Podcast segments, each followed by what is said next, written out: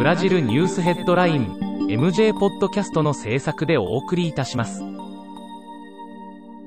ブラジルニュースヘッドラインはブラジルの法事紙日経新聞の配信記事を音声で伝えるニュース番組です。ブラジルの社会政治経済に関する記事の見出しのみを抜粋してお伝えします。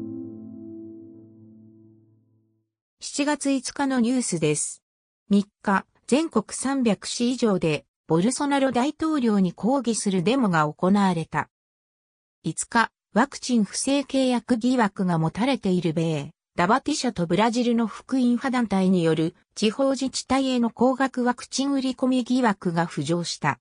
経済動向予測調査、フォーカスの今年の国内総生産の成長率予想が5.05%から5.18%に、インフレ予想が5.97%から6.07%に、それぞれ情報修正された。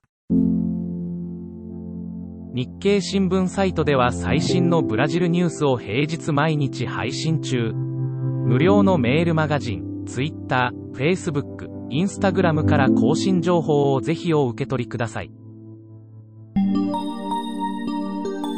ブラジルニュースヘッドライン